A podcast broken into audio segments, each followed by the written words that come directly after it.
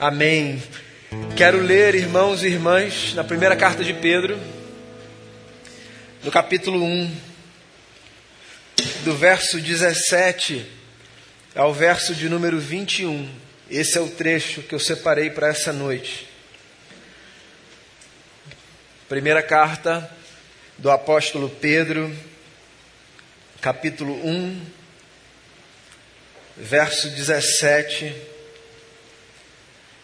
Diz assim o texto da Bíblia Sagrada: Uma vez que vocês chamam Pai aquele que julga imparcialmente as obras de cada um, portem-se com temor durante a jornada terrena de vocês, pois vocês sabem que não foi por meio de coisas perecíveis como prata ou ouro que vocês foram redimidos da sua maneira vazia de viver, transmitida por seus antepassados mas pelo precioso sangue de Cristo, como de um cordeiro sem mancha e sem defeito, conhecido antes da criação do mundo, revelado nesses últimos tempos em favor de vocês.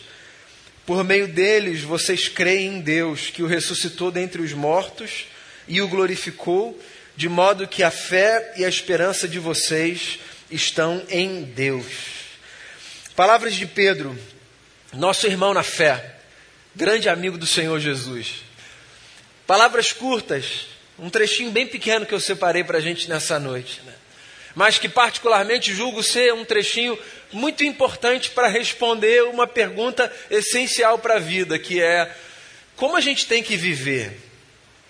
Bem, longe de mim querer dizer como você vai viver a sua vida.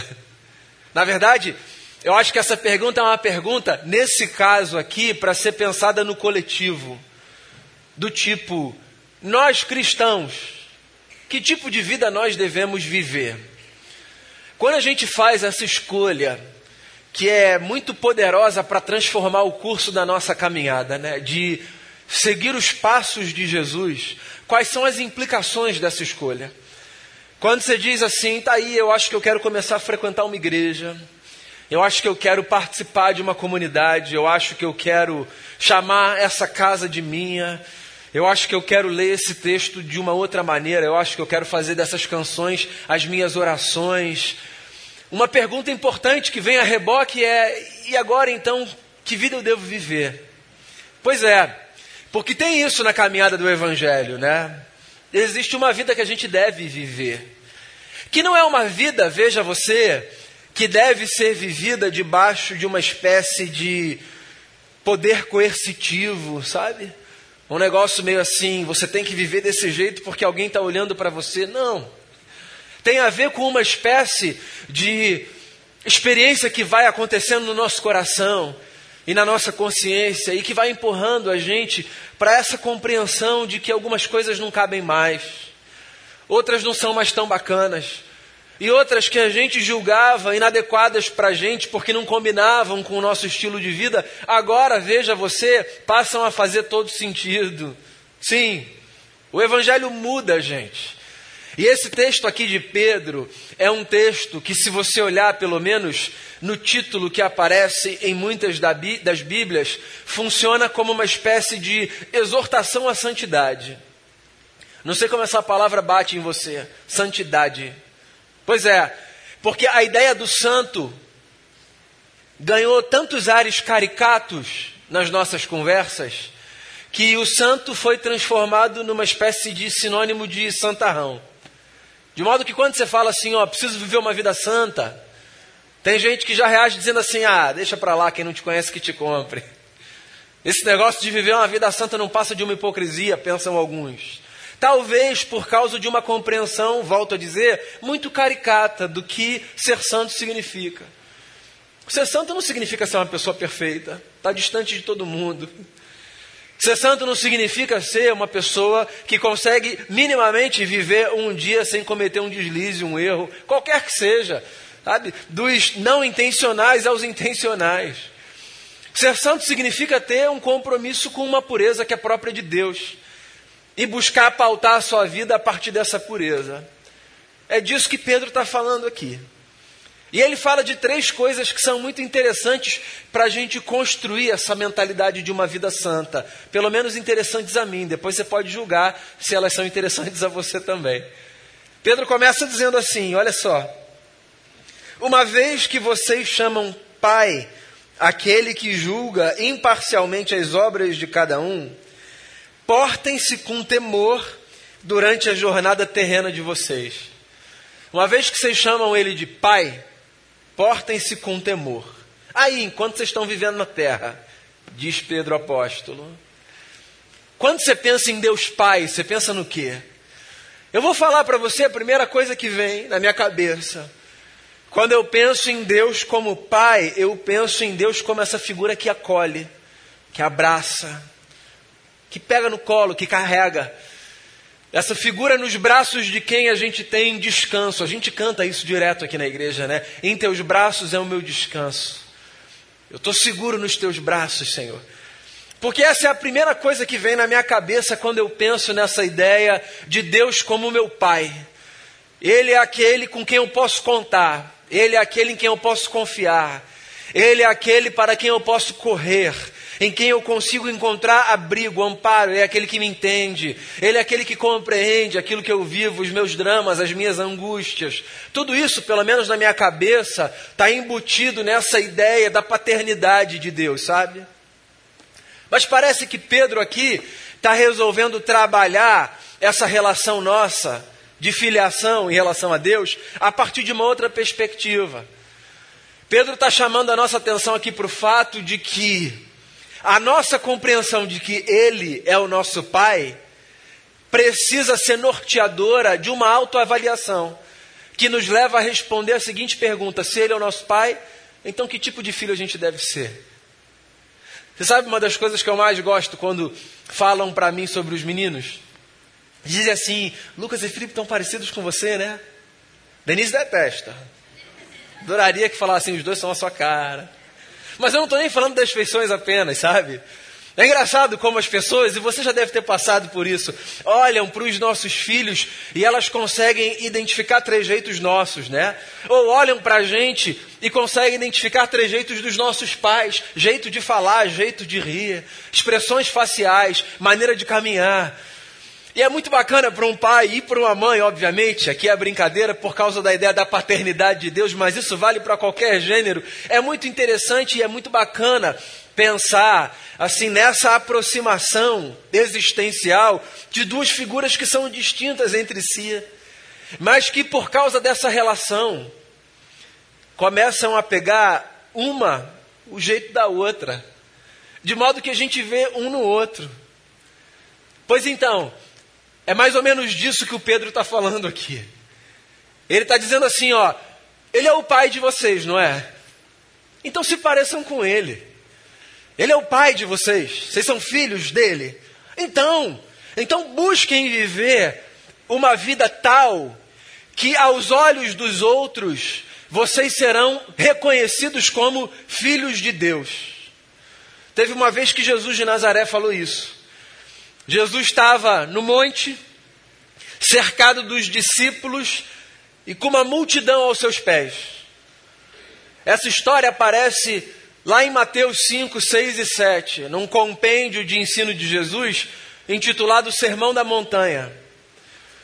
Num trechinho do Sermão da Montanha, Jesus diz uma coisa muito bonita. Ele diz assim: Bem-aventurados são vocês, pacificadores vocês serão chamados filhos de Deus. É como se Jesus estivesse dizendo o seguinte: vocês que vivem para semear a paz, vocês que vivem as relações de vocês, não debaixo de guerra, de conflito o tempo todo, mas buscando viver em paz, vocês serão reconhecidos como filhos de Deus, porque Deus é assim, Deus deseja a nossa paz. De tal forma que, se nós buscamos fazer aquilo que a gente sabe que Ele faz, com mais facilidade, nós seremos reconhecidos como seus filhos e filhas. Então está aí um desafio para mim e para você. Como a gente deve viver? A gente deve viver com as nossas escolhas cotidianas de uma tal maneira que as pessoas, ao olharem para a gente, sejam elas versadas no universo religioso ou não, possam dizer assim: você parece um filho de Deus, uma filha de Deus. Ainda que isso seja, aos olhos daquela pessoa, apenas um você é uma pessoa tão bacana, uma pessoa boa. Porque a gente não precisa requerer da pessoa uma densidade teológica para ela sustentar o que ela está dizendo. Você pode só entender para onde ela está querendo apontar, né? Por fato de que você é uma pessoa boa. Pois se alegre com isso. Porque eu acho que isso deve ser uma meta de vida. Meta de vida.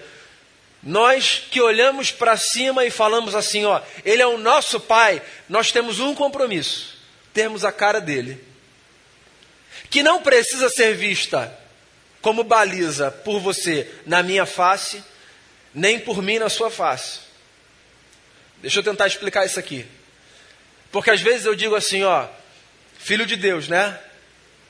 Vocês querem saber como ele é? Todo mundo me imitando. Daí, na verdade, eu só estou transformando vocês em meus soldadinhos de chumbo.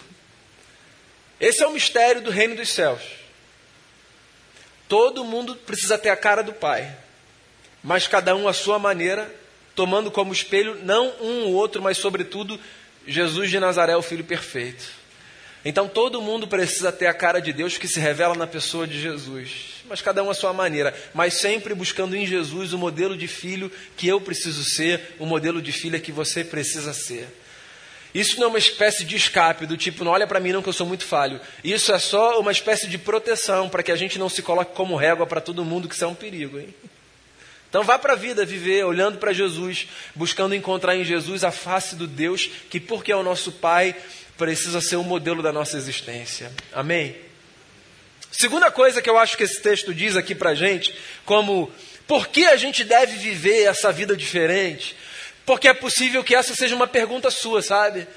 Viver diferente por quê?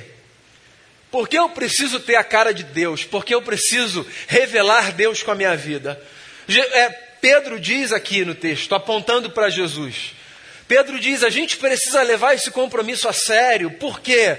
Porque a experiência que viabilizou que nós fôssemos filhos de Deus foi uma experiência muito custosa.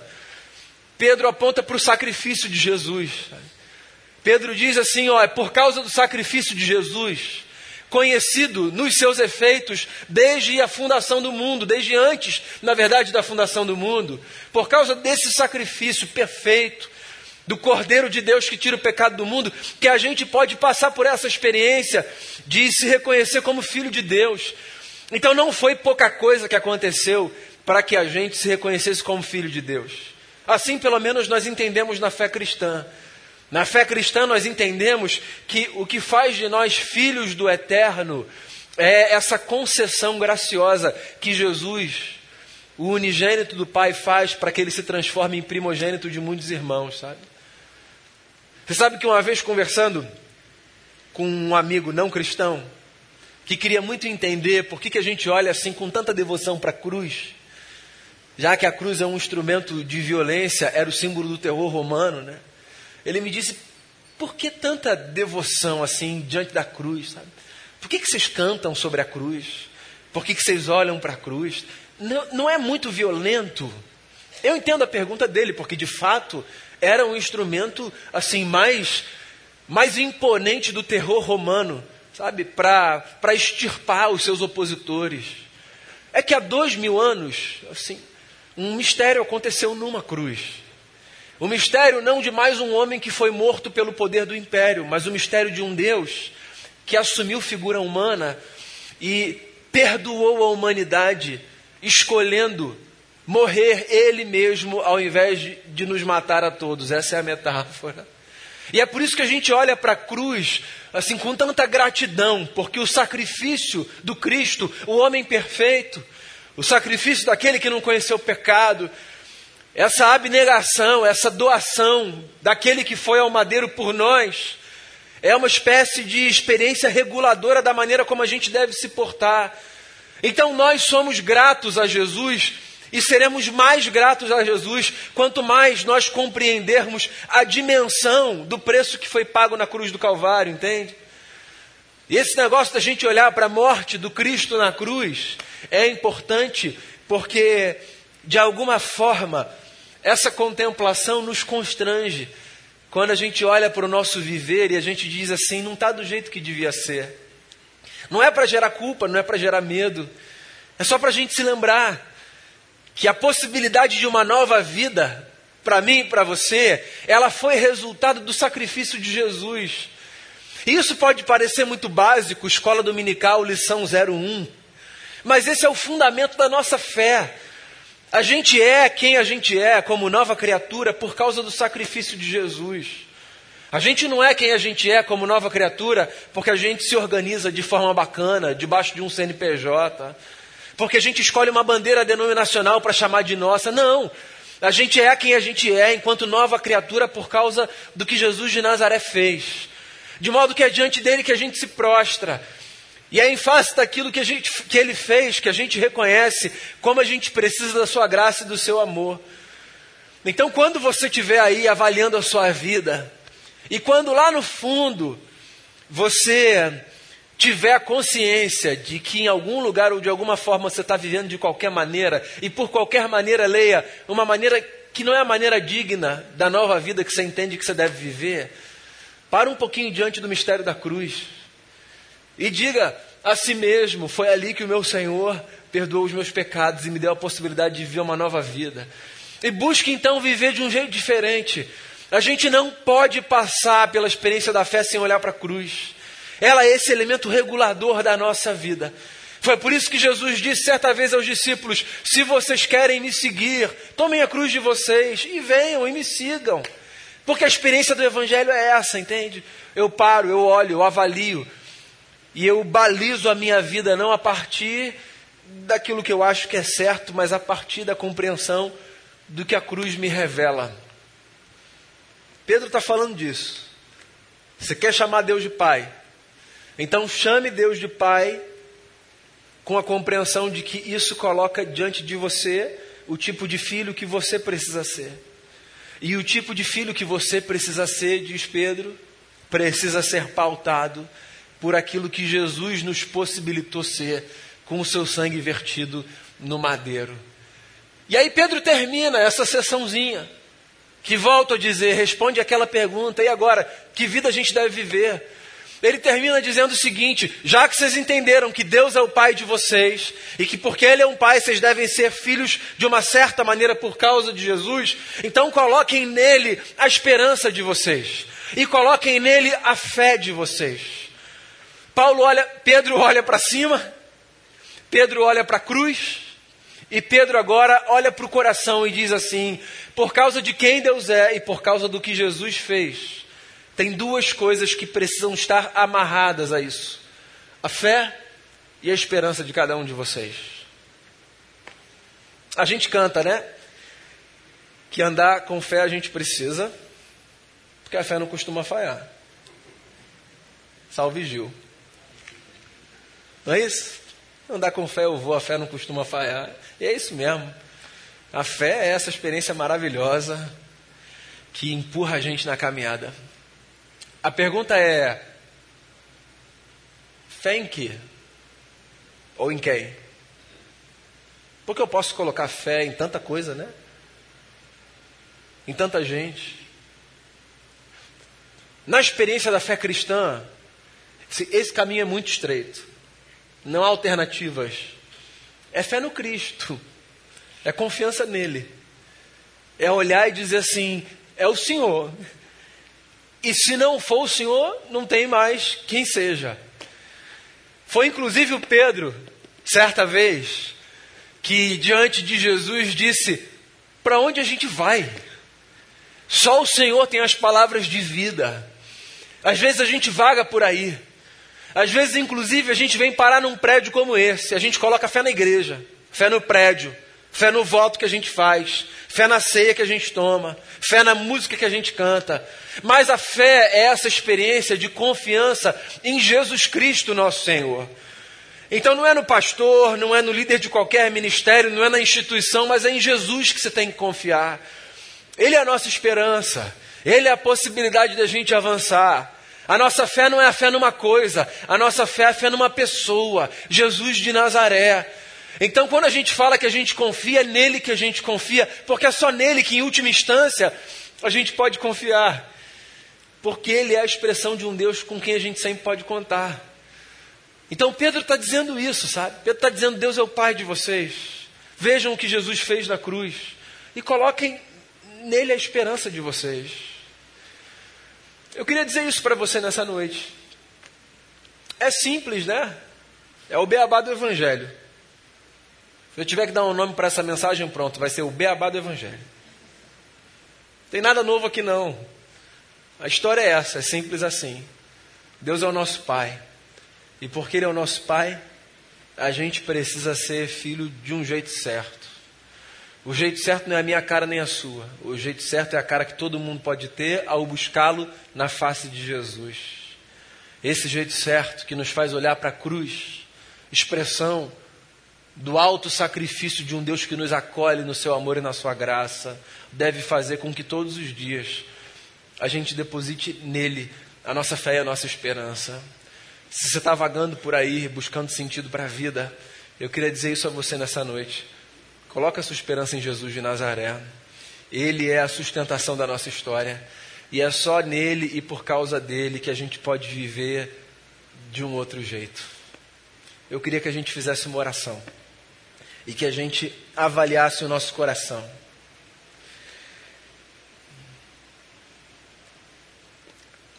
Porque a gente vai se aproximar dentro de alguns instantes da mesa do Senhor. E a mesa é um convite para que a gente olhe exatamente para isso. A mesa do Senhor é o convite para que a gente olhe para o Deus que a gente chama de Pai que nos acolheu no Filho que se tornou nosso irmão e que nos possibilitou viver cheios de fé e de esperança, na certeza de que por causa dele a nossa vida pode ser diferente. Eu queria que você tivesse esse tempo fazendo a sua oração aí no seu lugar.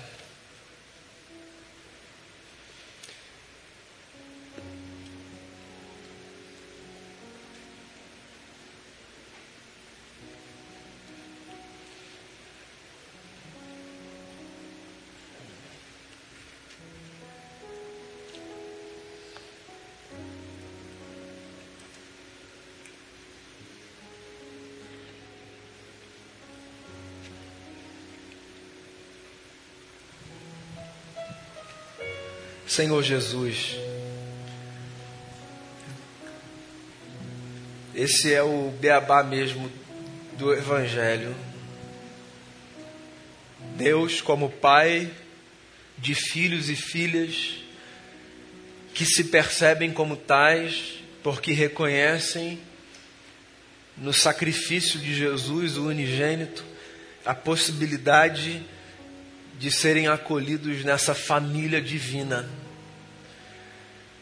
E é por isso que, vagando no mundo, tentando encontrar sentido e esperança em tantos lugares, quando a gente para diante desse mistério, a gente diz: por causa disso a nossa vida pode ser diferente, porque agora a gente encontrou aquilo que a gente precisava. Senhor, que todas as vezes que nós te chamarmos de Pai, nós nos lembremos se o Senhor, que é esse Deus maravilhoso, é o nosso Pai, então a gente precisa ser filho de um jeito certo. Porque a gente quer honrar o Senhor com essa vida de quem se percebe filho de Deus, filha de Deus. A gente quer ter a cara do Senhor. A cara que a gente vê não imitando o nosso irmão ou a nossa irmã, mas a cara que a gente vê olhando para o Jesus que se revela nos evangelhos. A gente quer parar diante da cruz, num mundo tão acelerado, tão corrido, em que a gente é encorajado a passar apressado, desatento por tudo. A gente quer parar um pouquinho diante da cruz e a gente quer contemplar o mistério da cruz, conhecida nos seus efeitos desde antes da fundação do mundo. E a gente quer que ela faça sentido para a nossa existência, de tal forma que se a gente antes experimentava vazio e desesperança, agora a gente tem uma fé que preenche o peito e uma esperança firmada em Ti até o fim. Então eu quero colocar o meu coração e o coração de cada irmão e de cada irmã aqui diante de Ti. E quero pedir ao Senhor que ao nos aproximarmos da mesa, ao cantarmos, ao orarmos, que o Senhor reafirme dentro de nós essa compreensão de que somos filhos e filhas amados do Senhor, discípulos de Jesus de Nazaré, o nosso Cristo, gente portadora de uma esperança que não se perde. Essa é a oração que eu faço por cada um aqui e por mim, em nome de Jesus. Amém.